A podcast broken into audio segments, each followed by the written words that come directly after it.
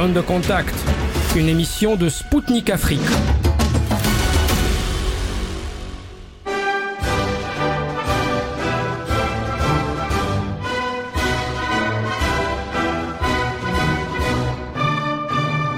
La République du Mali est née.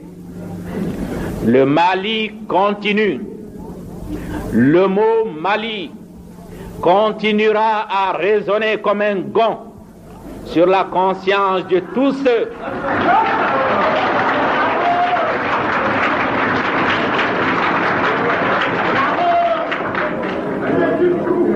Le mot Mali continuera à résonner comme un gong sur la conscience de tous ceux qui ont œuvré à l'éclatement de la Fédération du Mali ou qui s'en sont réjouis.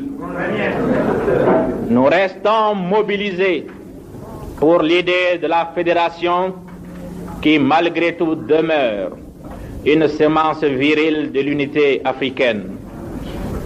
Nous avons perdu une partie, mais nous gagnerons la manche, Inch'Allah.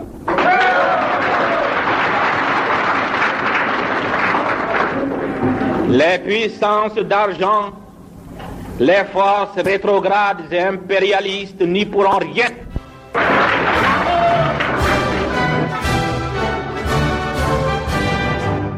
Bonjour Bamako, bienvenue sur Spoutnik Afrique. Je m'appelle Anthony Lefebvre et je suis ravi de vous retrouver aujourd'hui aux commandes d'un nouveau numéro de mon émission Zone de Contact. Et c'est par cet extrait d'un discours prononcé par le premier chef d'État du Mali, Modibo Keïta, il y a exactement 63 ans que je voudrais commencer le programme d'aujourd'hui. Je salue les auditeurs et les auditrices de Maliba FM qui nous écoutent depuis Bamako sur le 99.5 FM et je vous félicite pour la fête de l'indépendance de la République du Mali.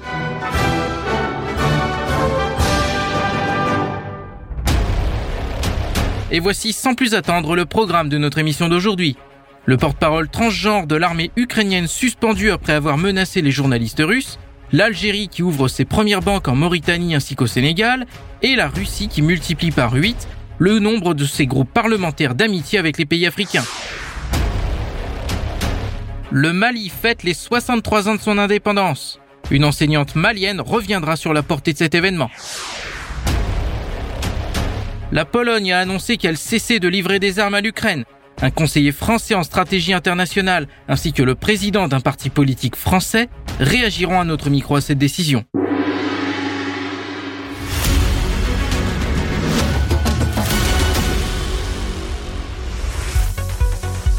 Le coup près est tombé pour la porte-parole transgenre de l'armée ukrainienne Sarah Ashton Chirilo. La défense ukrainienne a annoncé sur les réseaux sociaux que celle-ci a été suspendue de ses fonctions. Une enquête a été ouverte contre elle. Pour rappel, Sarah Ashton Chirilo avait menacé de mort dans une vidéo un représentant des médias russes, affirmant qu'il paierait et que tous les journalistes russes seraient traqués.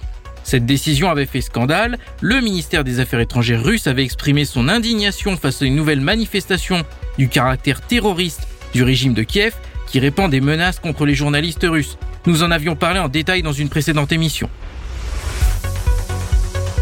La Mauritanie est devenue le premier pays à accueillir une banque algérienne à l'étranger. L'Algerian Union Bank a été inaugurée le 20 septembre dernier à Nouakchott selon le média algérien TSA. Le ministre algérien des Finances et celui du Commerce et de la Promotion des Exportations avaient fait le déplacement à l'occasion de cet événement. L'établissement constitué par quatre banques publiques algériennes aura pour mission d'accompagner les exportateurs algériens en Mauritanie et dans d'autres pays d'Afrique de l'Ouest. Merouane Alian, le directeur de la filiale, a déclaré que les Mauritaniens pourront également bénéficier des mêmes services pour leurs investissements en Algérie. La Mauritanie n'est pas le seul pays dans le viseur d'Alger pour y implanter des banques.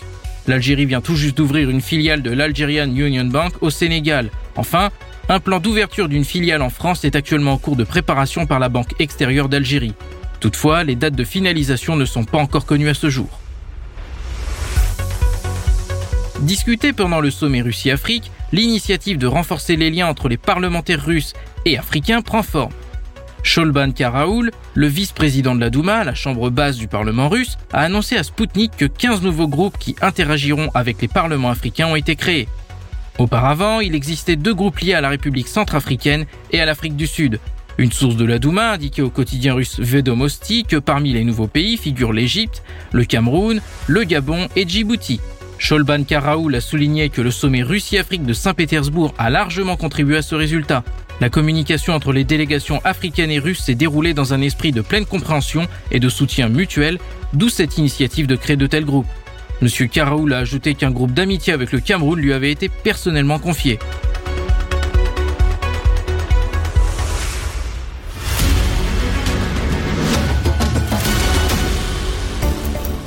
Chers auditeurs et auditrices de Maliba FM, vous êtes bien à l'écoute de Spoutnik Afrique depuis Bamako sur le 99.5 FM. Bienvenue à vous si vous nous rejoignez à l'instant. Le 22 septembre est une date particulière pour les Maliens. Le 22 septembre 1960, sous la houlette de Modibo Keïta, le Mali est devenu indépendant suite à l'éclatement de la Fédération du Mali qui regroupait également en son sein le Sénégal et la République soudanaise, l'actuelle République du Mali. Je vous propose d'écouter tout de suite un extrait du discours d'indépendance prononcé ce jour-là par Modibo Keïta, le tout premier président de la République du Mali. Nous vous invitons à autoriser l'Assemblée législative, premièrement, à appréhender les compétences transférées par la République soudanaise à la Fédération du Mali. Deuxièmement, à proclamer comme État indépendant et souverain la République soudanaise.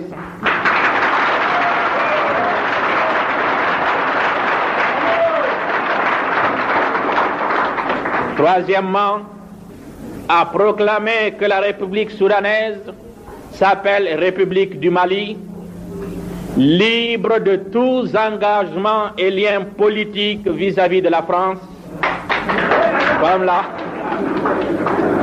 comme la Haute-Volta, la Côte d'Ivoire, le Niger, le Dahomey. C'est la conséquence logique de la caducité des accords franco-maliens que la France a délibérément violé en reconnaissant la République du Sénégal comme État indépendant.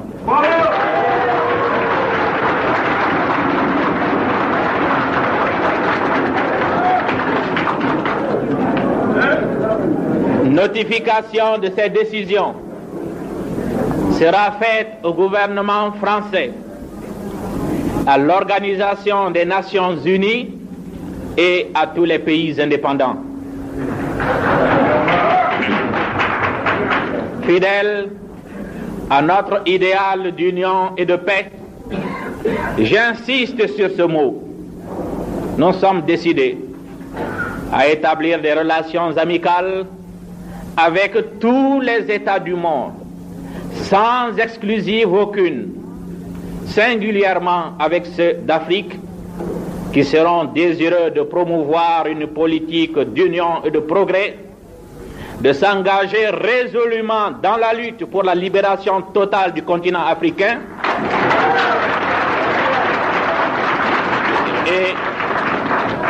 et, l'établissement d'une paix durable entre tous les peuples. L'URSS a reconnu très rapidement l'indépendance du Mali. Les relations diplomatiques entre l'Union soviétique et la République du Mali ont été établies le 14 octobre 1960. Et Moscou a très rapidement aidé Bamako dans son développement et son avenir. Avec l'aide de l'URSS, des travaux de prospection géologique ont été réalisés. Un stade de 25 000 places à Bamako, l'hôpital Gabriel Touré, un centre d'apprentissage ainsi qu'une cimenterie ont notamment été construites. L'URSS a accordé à la République du Mali plus de 570 millions de dollars de crédit. Des milliers de professeurs, médecins et autres spécialistes soviétiques et russes ont travaillé au Mali. Plus de 5000 Maliens ont suivi des cours de russe auprès du centre culturel soviétique et plus de 10 000 Maliens ont fait leurs études en URSS ou en Russie. À l'occasion de son discours à la nation, à la veille du 63e anniversaire de l'indépendance et le premier sous la 4 République, le président de la transition Assimi Goïta a souligné l'importance de la coopération avec la Russie.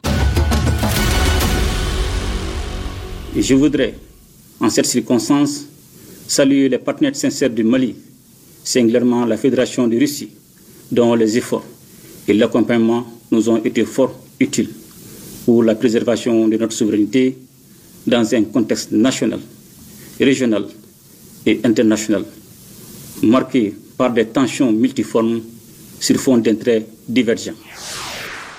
Il est à noter que la coopération entre Moscou et Bamako continue de se développer et de s'approfondir. En marge de la 78e session de l'Assemblée générale des Nations unies, le ministre malien des Affaires étrangères, Abdoulaye Diop, a rencontré son homologue russe Sergei Lavrov. Le colonel Assimi Goïta a indiqué aussi dans son discours que le Mali recouvrera sa souveraineté sur l'ensemble de son territoire. La nouvelle politique de défense intègre les citoyens dans un système plus adapté aux conditions d'un pays faisant face à la menaces sécuritaires multiformes. C'est pourquoi le gouvernement a restauré et amélioré le service national des jeunes. Il a également pris un décret sur la réserve des forces armées et de sécurité. Aussi, la nouvelle constitution prévoit la mobilisation aux côtés des forces armées et de sécurité de tous les citoyens âgés de 18 ans au moins pour la défense de la patrie. Maliennes, Maliens, mes chers compatriotes, après dix ans de présence des forces étrangères sur notre sol, nous avons compris que la logique était plutôt d'entretenir l'insécurité et de nous maintenir dans la dépendance. C'est la raison fondamentale pour laquelle le peuple malien a décidé de prendre en main sa sécurité. Avec la nouvelle dynamique consécutive au retrait de l'aménagement et les opérations militaires en cours, le Mali recouvrera sa souveraineté sur l'ensemble de son territoire. À cet effet, en application de la résolution 2690 du Conseil de sécurité des Nations Unies, le gouvernement de la République du Mali veillera au redéploiement effectif des forces de défense et de sécurité, ainsi qu'au retour des services sociaux de base sur l'ensemble du territoire national. Cela est d'autant plus urgent que la deuxième phase du retrait de l'aménagement devra faire l'objet d'un suivi rigoureux dans les localités de Douanzan, Ansongo, Agelhok, Kidal, Tessalit, au plus tard le 31 décembre 2023. Ce processus ne saurait se finaliser sans contrainte. Toutefois, j'invite les populations à resserrer les rangs autour des femmes dans l'accomplissement de cette mission décisive.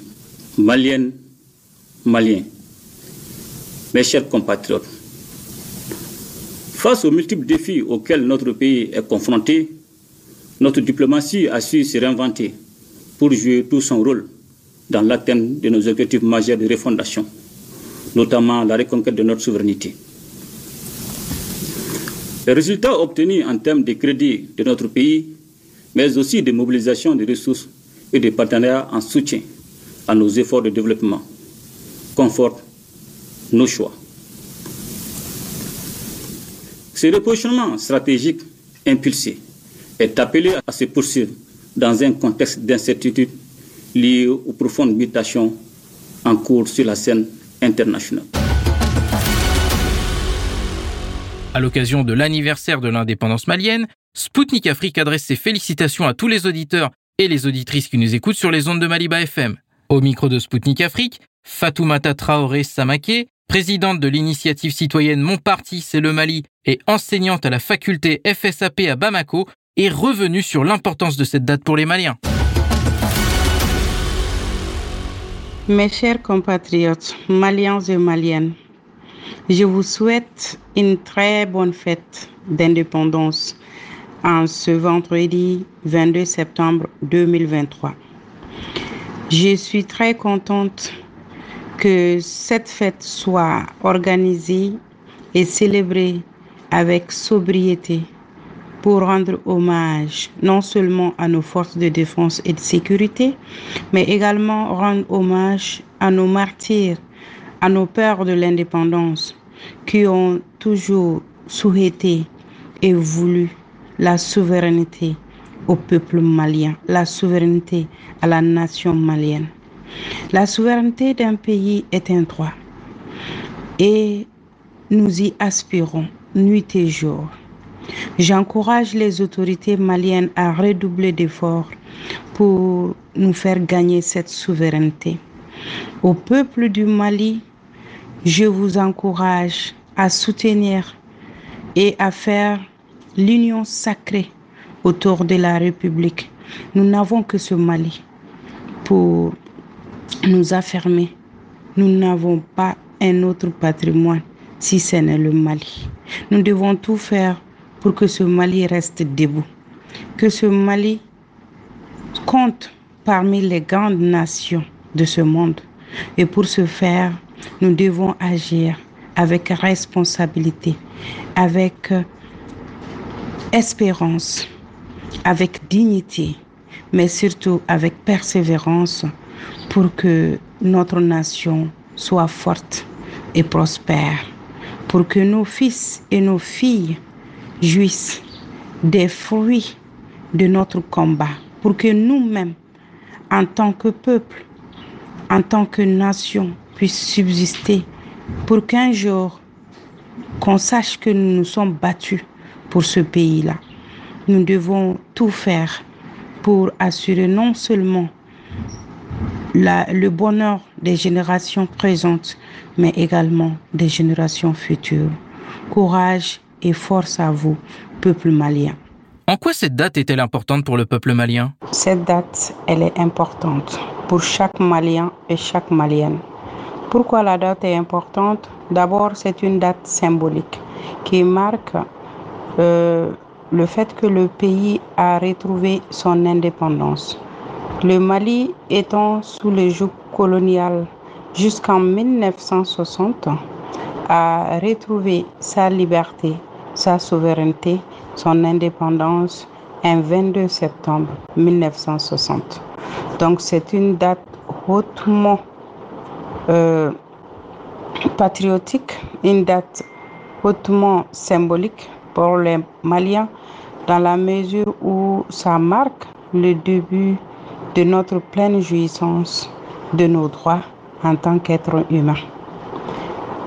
Alors, cette année, cette date a été célébrée avec sobriété. Pourquoi? Parce que nous avons constaté que la montée en puissance de nos forces armées et de sécurité a été heurtée à, plusieurs attaques terroristes qui continuent, qui endeuillent, qui les familles au Mali ici.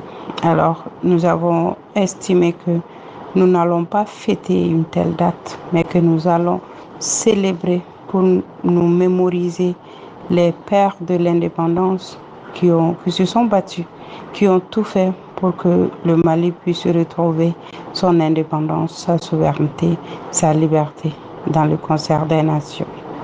22 septembre 1960, 22 septembre 2023 est une date très importante pour l'ensemble du peuple malien. C'est une date qui marque non seulement l'indépendance de notre pays dans les années 60, mais en réalité c'est une date symbolique parce que ça marque le début de notre indépendance, de notre souveraineté, de notre liberté en tant que peuple, en tant qu'humain sur cette terre. Parce que nous avons été colonisés, nous avons été martyrisés, nous avons connu la domination du colon, la traite négrière. Le 22 septembre 1960 marque la fin de cette domination qui a martyrisé et endeuillé nos familles, qui a mis le peuple sous le joug colonial pendant des décennies et des décennies. Donc c'est une date hautement symbolique pour l'ensemble du peuple malien donc c'est une date importante qui a été célébrée cette année dans la plus grande sobriété en mémoire aux victimes des attaques terroristes qui ont endeuillé les familles, meurtri les populations. Et quel souvenir personnel avez-vous de cette fête? Comment la célébrez-vous? Bon, le souvenir que j'ai pour euh, cette fête du 22 septembre, c'est d'abord depuis le bas âge, chaque année, nous fêtons cette date-là. Nous la fêtons quand nous sommes à l'école. Donc en tant qu'élève, on nous faisait sortir pour accueillir les autorités qui se mettent souvent euh, dans des endroits stratégiques, les endroits symboliques pour célébrer la mémoire des pères de l'indépendance et surtout magnifier cette journée symbolique.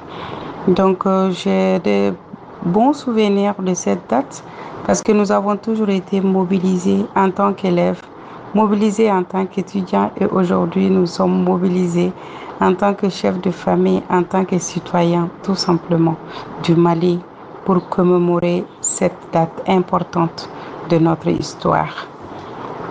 Donc nous la célébrons.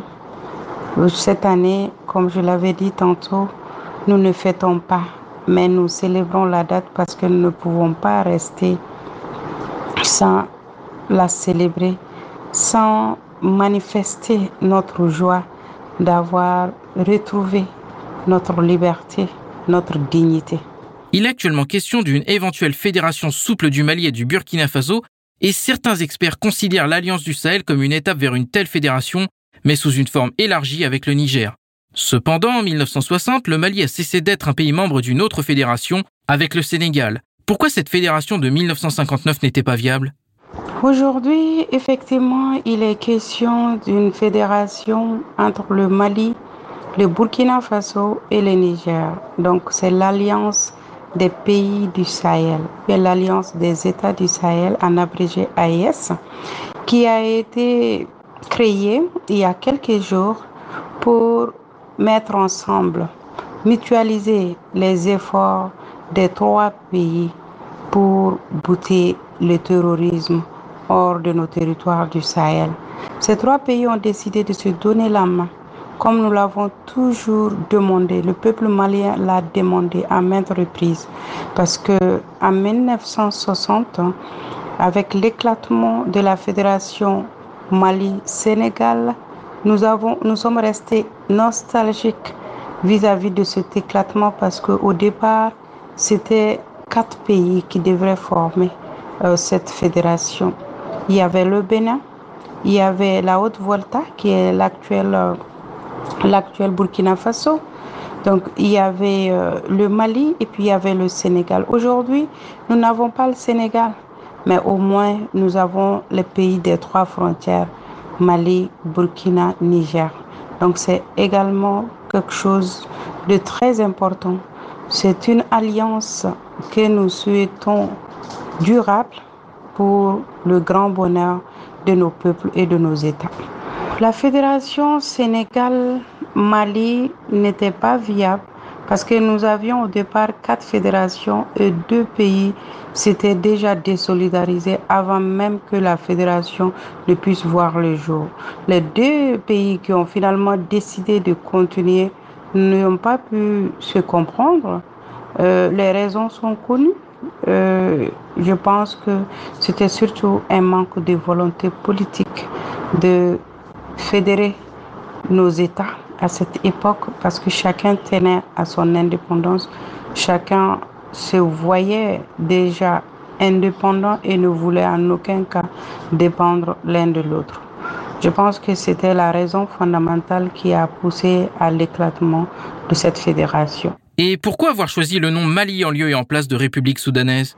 Nous avons choisi le nom Mali en 1960 parce que à l'époque, euh, le Mali s'appelait le Soudan français et le mot Soudan français nous rappelait le joug colonial, nous rappelait la colonisation, nous rappelait notre esclavagisation, notre manque d'indépendance, euh, nous rappelait la traite négrière.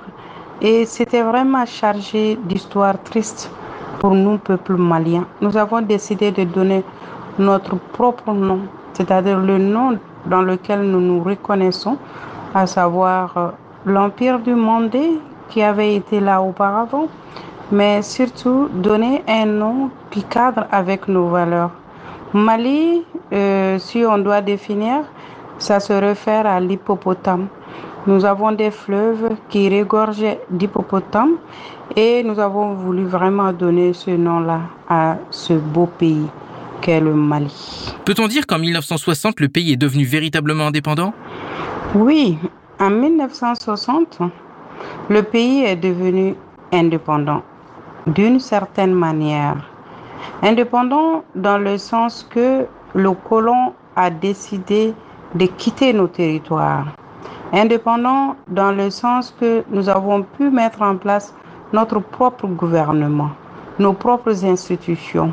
Nous, avons pu euh, diriger nous-mêmes sans que ce soit sous l'injonction ou la domination d'un pays étranger.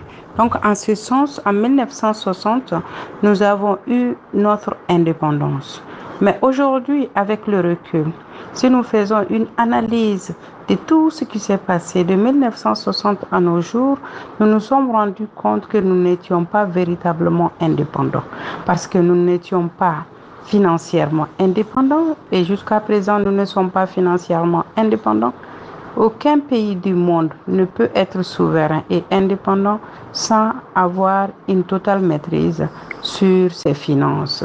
Aujourd'hui, le franc CFA est un symbole de la domination coloniale. Nous ne sommes pas indépendants parce que toutes nos politiques étaient dictées de l'extérieur. Nous ne pouvions ou nous ne pouvons rien décider sans que nous soyons téléguidés par l'extérieur, en l'occurrence le pays colonisateur. Nous ne sommes pas indépendants parce que même nos systèmes éducatifs, notre système économique, tout cela était dirigé et était orienté par d'autres personnes, d'autres pays. Donc nous ne sommes pas du tout véritablement indépendants. Nous n'avions même pas une souveraineté militaire dans la mesure où nous sommes, toujours obligés de faire appel à des forces étrangères pour venir nous protéger et protéger nos populations. Aujourd'hui, je pense que avec euh, l'arrivée de la transition, nous sommes en train de voir comment rendre véritablement indépendant notre pays parce que nous en avons besoin. Nous avons eu des personnes, des pères de l'indépendance, il y a eu des, des, des, morts, il y a eu des blessés. À la mémoire de toutes ces personnes disparues, à tous ces martyrs, nous pensons qu'il est important aujourd'hui que nous continuions à nous battre pour être véritablement indépendants. Modibo Keïta, le premier chef d'État du Mali, envisageait de nombreuses réformes qui auraient assuré la véritable souveraineté du pays, y compris la souveraineté économique. Et qu'est-ce qui a empêché, selon vous, la réalisation de ces idées? À vrai dire, Modibo Keïta était un visionnaire. C'était un chef d'État qui voulait effectivement assurer l'indépendance totale du pays. Il a d'abord commencé par des réformes, non seulement par des réformes en profondeur, mais aussi des réformes concrètes, euh, le tissu social, euh, le secteur économique, le secteur euh, culturel, euh, tout ce qui s'ensuit comme réforme, comme action était dirigé vers cette indépendance, l'obtention de cette indépendance. Et c'était un travail qui avait commencé avec d'abord la création de beaucoup d'usines euh, on estimait à plus d'une trentaine d'usines à l'époque. Et après, il y a eu d'autres réformes liées à l'éducation. Il y a eu des réformes qui étaient liées à l'économie. On avait notre propre franc.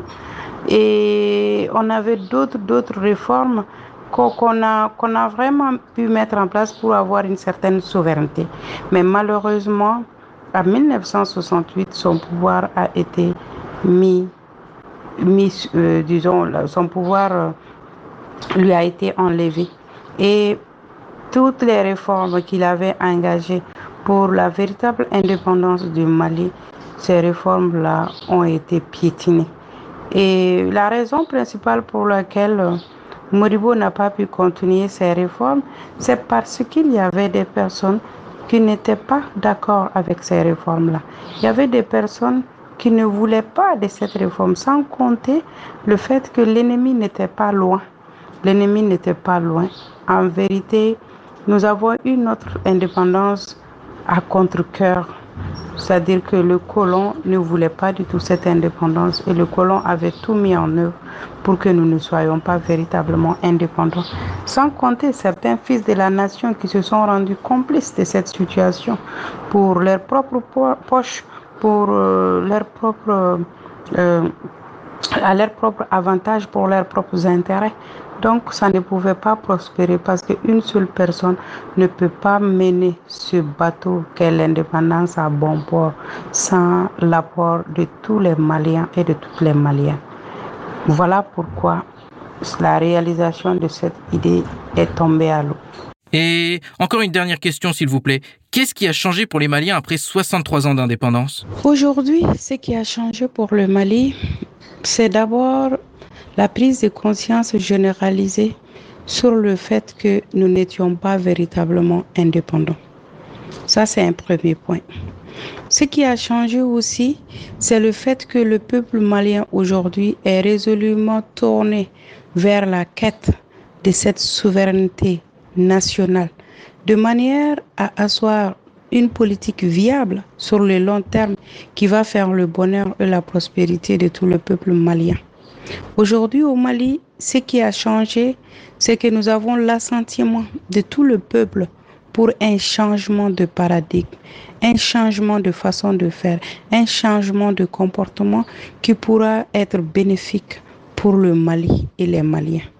Aujourd'hui, ce qui a changé, c'est que nous avons un chef d'État donc qui veut changer cette trajectoire, qui a décidé d'écouter son peuple et qui aujourd'hui met tout en œuvre pour que la souveraineté du Mali soit une réalité, que ce soit sur le plan militaire, que ce soit sur le plan politique, sur le plan économique. Tout est en train d'être mis en œuvre pour ce changement-là. Ce changement que les, Maliens ont attendu pendant 63 ans. Et nous pensons que si les choses se déroulent telles que l'ont souhaité nos autorités, si réellement tous les Maliens se mettent ensemble, les personnes qui sont à des niveaux différents de responsabilité, si ces personnes-là décident de suivre euh, ce, cette trajectoire, je pense que le Mali va s'en sortir et le changement tant attendu sera une réalité. C'était Fatoumata Traoré Samaké, présidente de l'initiative citoyenne Mon Parti C'est le Mali et enseignante à la faculté FSAP à Bamako pour Spoutnik Afrique. Elle est revenue sur l'importance du jour de l'indépendance pour les Maliens qui célèbre actuellement le 63e anniversaire du Mali.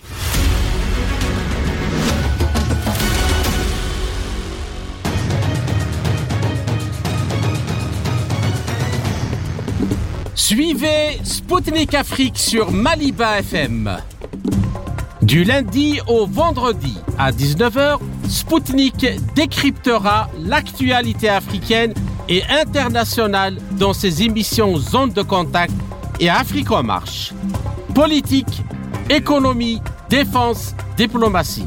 Des spécialistes de renom vous donneront une vision alternative à celle proposée par les médias mainstream. Du lundi au vendredi à 19h sur Maliba FM.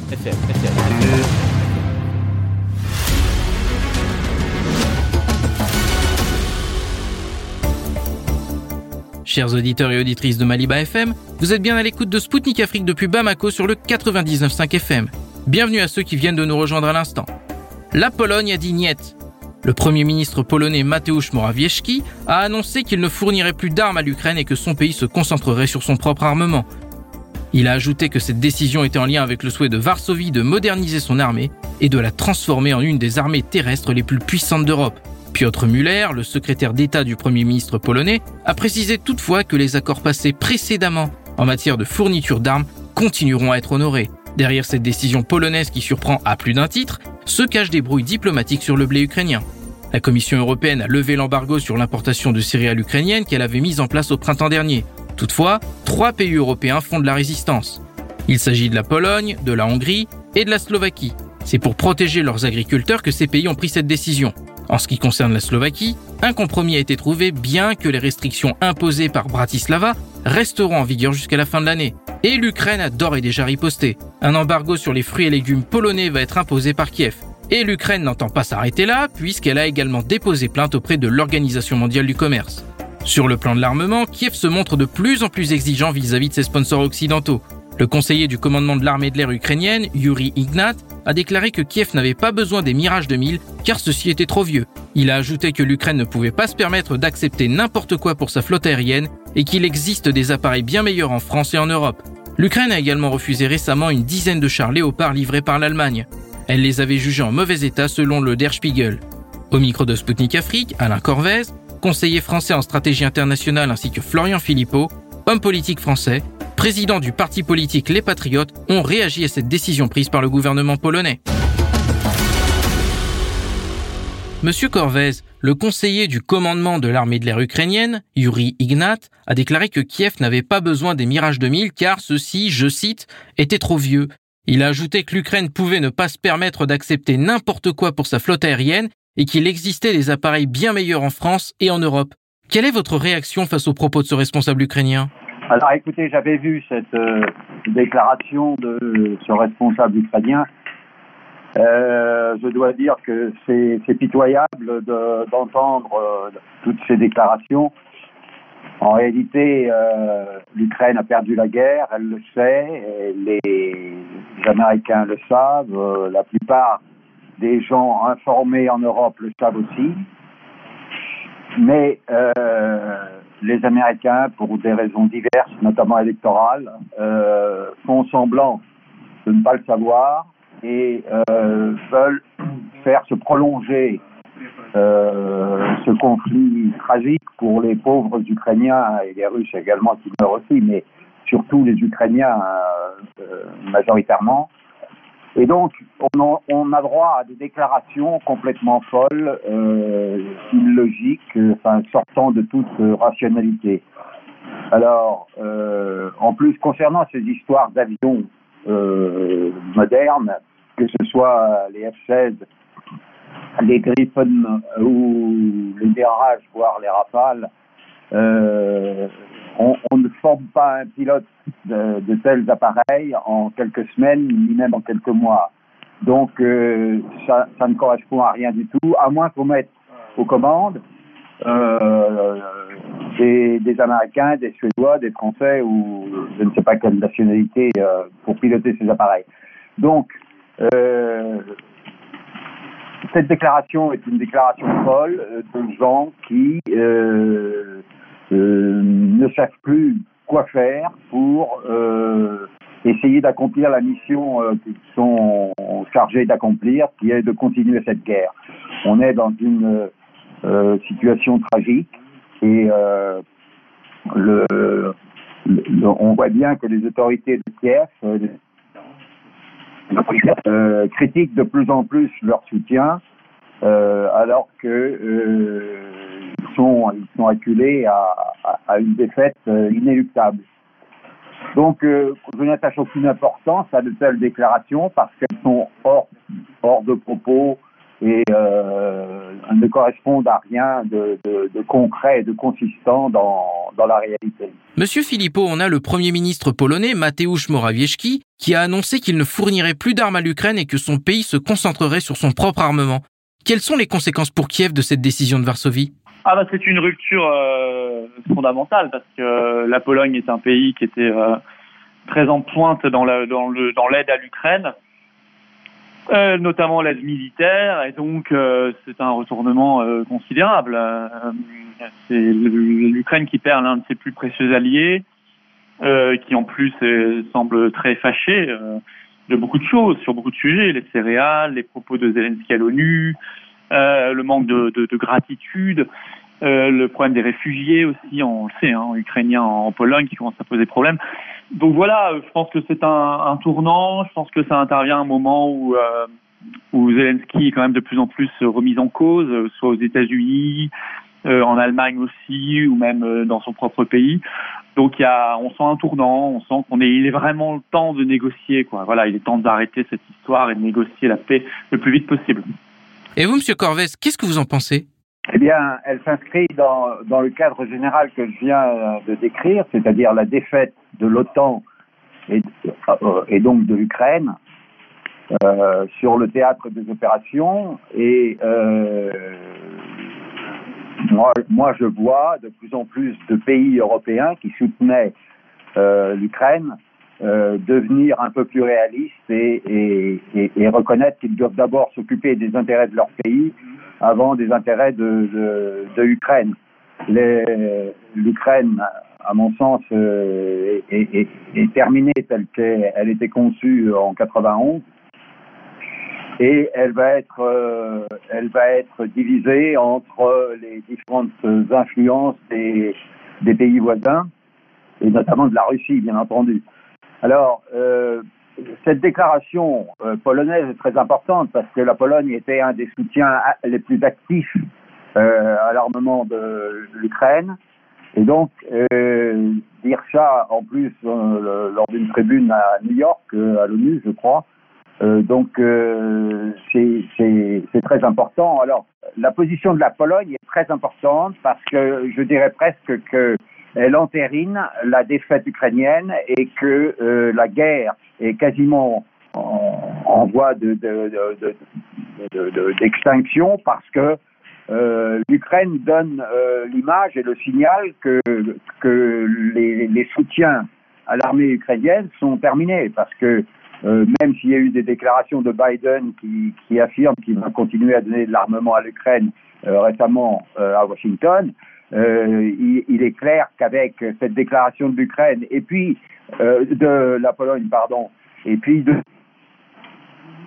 opposition à, la continuation de ce soutien à l'Ukraine parce qu'ils disent la priorité, c'est d'abord de soutenir notre pays, euh, la, République tchèque, la Slovaquie, la Hongrie.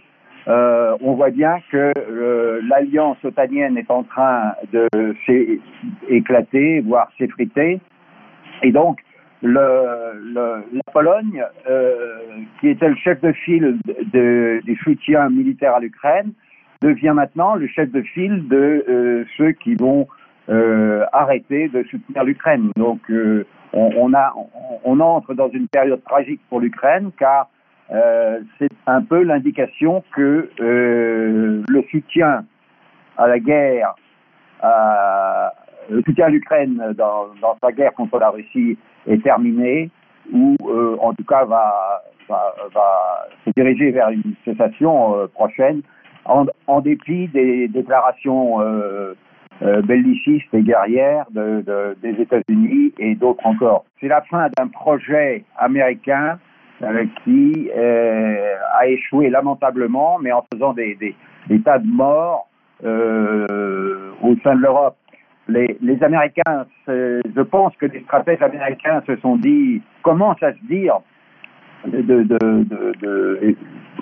façon de plus en plus précise que euh, leur grande inquiétude, c'est que la Russie se renforce avec, on le voit bien, les, alliances euh, avec la Chine, avec l'Iran, euh, qui se précisent. Euh,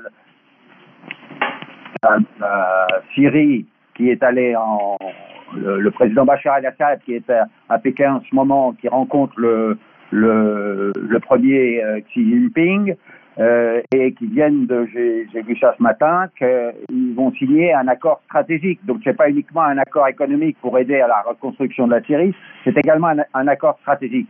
Donc je relis tout ça, car il faut relier tout ça. Les experts américains se disent, mais euh, ce qui menace davantage notre suprématie, c'est la Chine. Donc, il faut arrêter euh, de disperser nos forces en Ukraine et nous concentrer sur la véritable menace qui est la Chine. Monsieur Corvez, on a l'Ukraine qui reproche également à la Pologne les propos tenus par le président polonais Andrzej Duda lors d'une rencontre avec les médias à New York. Il avait comparé l'Ukraine à, je cite, un homme qui se noie et qui risque d'entraîner au fond et à noyer celui qui cherche à le sauver. Comprenez par là la Pologne. Comment analysez-vous ces propos du président polonais?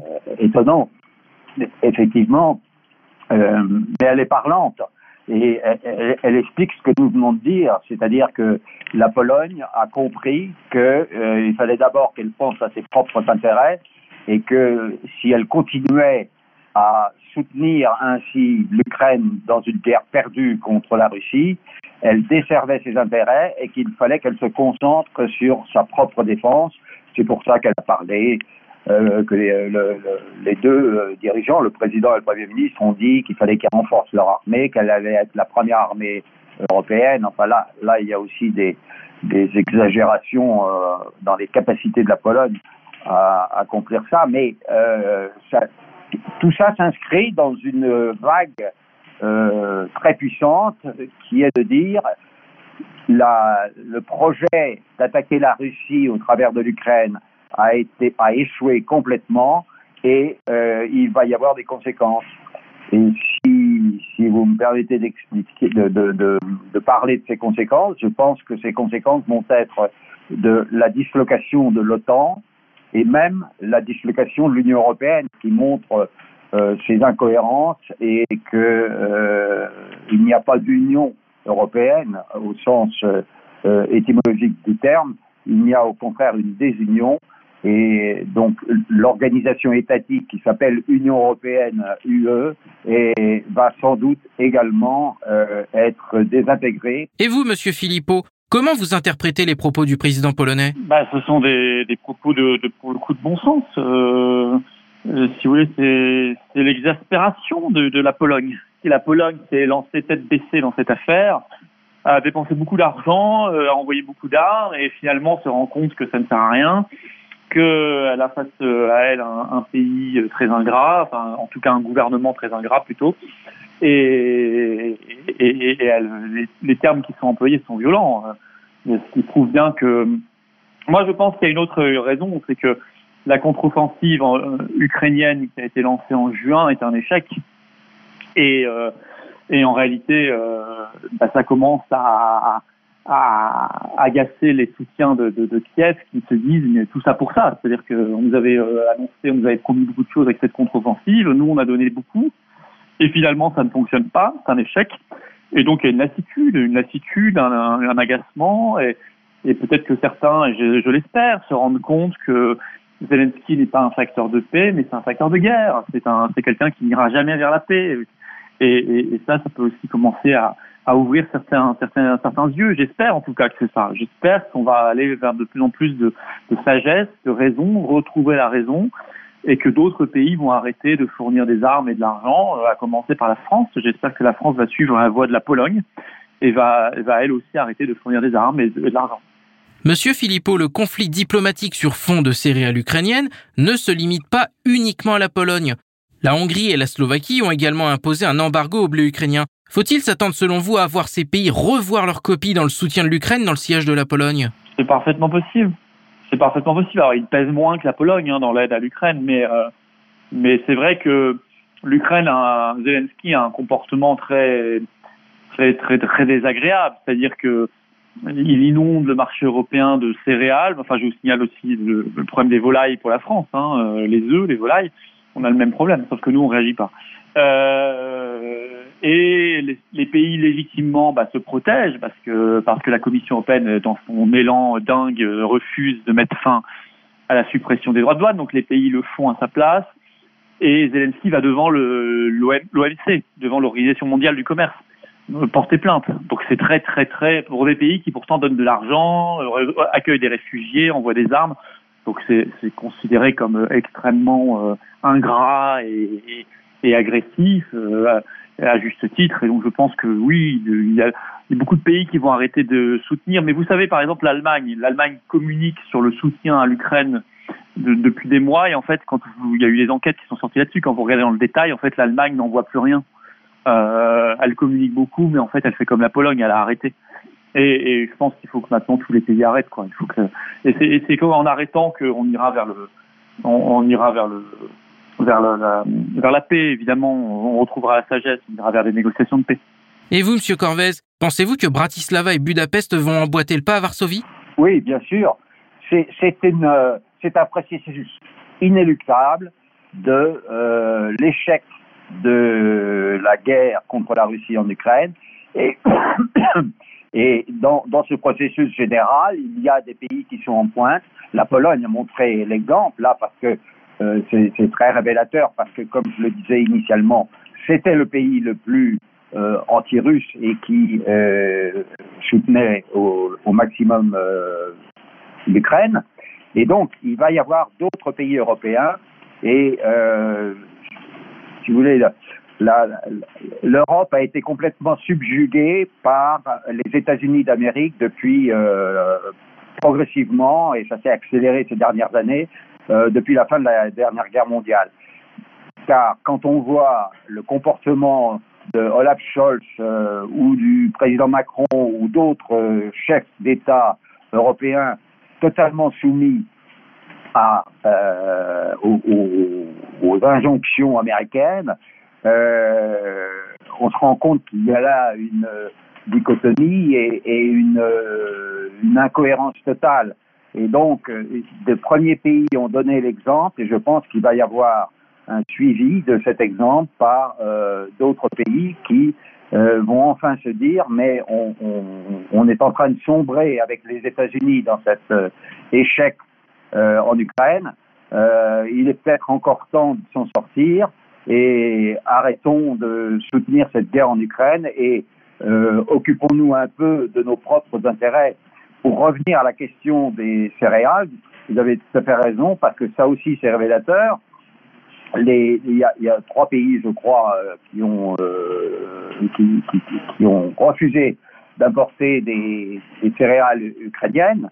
Cette question des, céréales euh, prouve que c'est aussi un des facteurs déterminants qui va, je pense, on est à la veille de bouleversements importants en Europe. Et c'est heureux parce que euh, cette euh, soumission totale des Européens aux États-Unis euh, va, j'espère, prendre fin.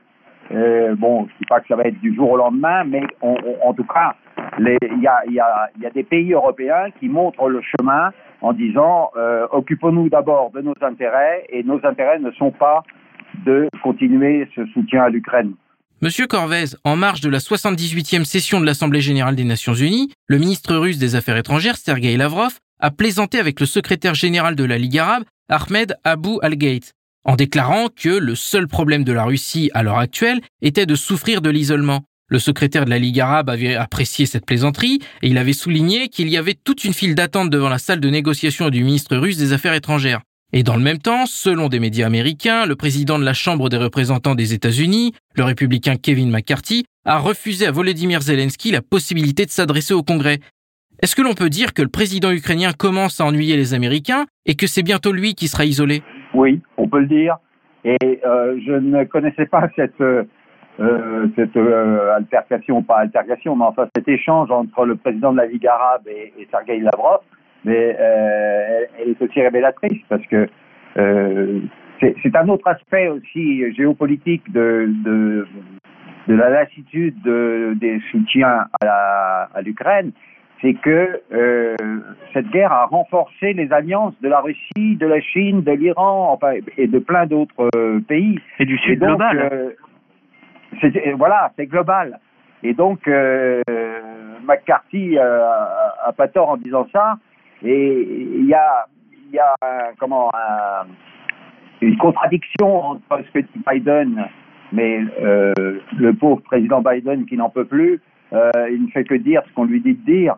Mais euh, on voit bien que le, le, les experts américains, ceux qui savent et ceux qui décident, les, gens de la Chambre des représentants et même au Sénat disent euh, la vérité et que euh, ils, ils, entérinent la défaite de la, la guerre de l'OTAN contre l'Ukraine.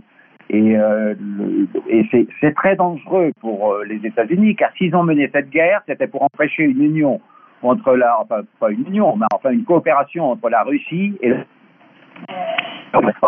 totalement parce qu'ils ont rapproché la Russie de la Chine et des autres pays euh, non alignés, et euh, maintenant euh, ils, ils s'en mordent les doigts et ils s'aperçoivent qu'au lieu d'affaiblir la Russie, ils n'ont fait que la renforcer.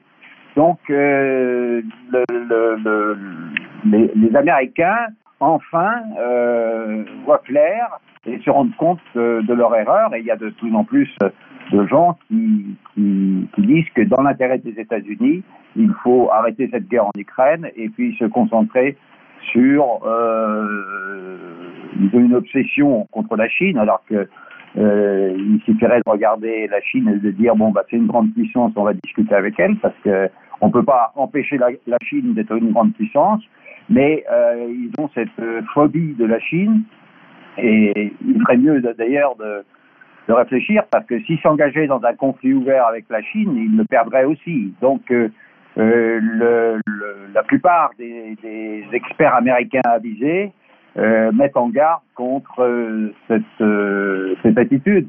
Parce que, en fait, les États-Unis ont dominé le monde pendant euh, une dizaine ou une quinzaine d'années, et maintenant c'est terminé. Et s'ils ont fait cette guerre contre la Russie, c'était comme je le disais, pour empêcher l'Europe de devenir une, puissance euh, entre la Russie et l'Europe de l'Ouest. Et qui auraient menacé leur suprématie. Mais ils savent maintenant que leur suprématie, de toute façon, elle est terminée et qu'il faut qu'ils s'adaptent à un nouveau monde qui est en train de naître avec une nouvelle euh, géométrie du monde où les rapports de force ne, euh, ne sont plus euh, le, le, le, fait que euh, la volonté américaine s'impose au monde entier.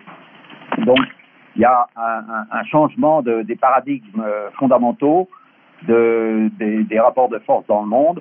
Et je pense que le, le, les guerres que les États-Unis ont déclenchées pour essayer de pérenniser la suprématie du dollar et la suprématie de leur influence dans le monde euh, ont échoué. Et euh, il est inéluctable que euh, les États-Unis vont peut-être pas s'effondrer, euh, et sûrement pas s'effondrer du jour au lendemain, bien qu'ils aient des problèmes internes très importants, mais en tout cas, leur suprématie est inéluctablement terminée. Et vous, Monsieur Philippot, qu'est-ce que vous en pensez? Ah, mais je crois qu'il l'est, euh, il l'est en fait. Il est déjà isolé. Euh, aux États-Unis, sa visite a été beaucoup moins triomphale que la première, c'est le moins qu'on puisse dire. Et puis euh, à l'ONU, à l'Assemblée générale de l'ONU, le devant les délégués, la salle était à moitié vide.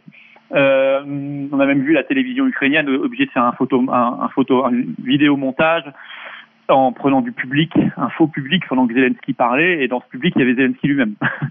Donc ils ont pris les images, ils se sont emmêlés les pinceaux, ils ont pris les images, on voyait Zelensky lui-même dans le public, qui était en train de s'écouter lui-même. Parce qu'ils ont fait un montage pour faire croire qu'il y avait du monde qui l'écoutait alors qu'il y avait personne. Donc euh, en fait, qu'est-ce qui reste? Il reste euh, quelques pays européens, essentiellement, c'est tout, des pays... Euh, qui sont soumis à Washington, c'est tout. Il reste plus grand chose. On voit bien que l'essentiel du monde euh, ne, ne refuse cette, cet acharnement thérapeutique derrière un pays qui de toute façon ne peut que perdre et, et qui ne propose aucune perspective de paix. Donc euh, toute l'Amérique latine, l'Afrique, une grande partie de l'Asie euh, a lâché l'affaire depuis longtemps, ou n'y a jamais été d'ailleurs. Et, et, aux États-Unis, on voit bien que l'opinion publique s'est retournée, on voit que les, les, les, parlementaires sont de plus en plus dubitatifs. Euh, même l'administration Biden commence à être un peu agacée. Donc euh, oui, moi je pense que c'est fini. Moi je dis euh, le Zelensky ne passera pas l'hiver en termes en termes politiques. Hein. Il passera pas l'hiver et, et, et, il faudra aller vers vers vers la paix. Voilà, tout simplement. Monsieur Corvet, je vous donne le mot de la fin. Avant la visite de Volodymyr Zelensky à New York, des médias avaient affirmé que le but du déplacement de Zelensky était d'obtenir des missiles Atakemes. Et dans le même temps, l'Allemagne ne livre pas de missiles Taurus à Kiev. Selon l'analyste allemand Julian Robke, la Russie n'a plus qu'à attendre que cette coalition s'effondre. Êtes-vous d'accord avec cette vision-là? Oui, oui, je suis assez, assez d'accord. Alors, il y a sans doute, il y a peut-être un chantage de Biden avec euh, avec euh, instances euh, la, des représentants ou du Sénat, de la Chambre des représentants ou du Sénat, euh, mais sur les, les là, mais euh, je, crois que effectivement euh, les Allemands ont manifesté leur, leur refus, c'est-à-dire que ils, ils, ne veulent pas l'escalade en direction de la Russie. Et c'est ça, ça, se relie très bien avec ce que j'ai dit précédemment sur le fait que les, occidentaux pour euh, employer un terme générique, euh, réalisent euh, de plus en plus leur échec et qu'il faut limiter les dégâts. C'était Alain Corvès, conseiller français en stratégie internationale, ainsi que Florian Philippot, homme politique français, président du parti politique Les Patriotes pour Spoutnik Afrique. Ils ont réagi à la décision du gouvernement polonais de ne plus livrer d'armes à l'Ukraine. Mesdames, Messieurs, Spoutnik Afrique, c'est tout pour aujourd'hui. Moi, Anthony Lefebvre, je vous retrouverai très vite aux commandes d'une nouvelle émission de Zone de Contact. D'ici là, portez-vous bien et à bientôt. Mais avant de passer l'antenne à mes collègues maliens de Maliba FM, je voudrais les féliciter pour la fête de l'indépendance avec les mots de Modibo Keïta. Rechercher et diffuser des nouvelles exactes. Rechercher et dire la vérité. Leur métier est un des plus beaux et des plus grands qui soient lorsqu'il est exercé sur le plan intellectuel et moral avec honnêteté. La presse est irremplaçable en tant que facteur de compréhension et finalement de rapprochement, d'entente entre les États et le peuple.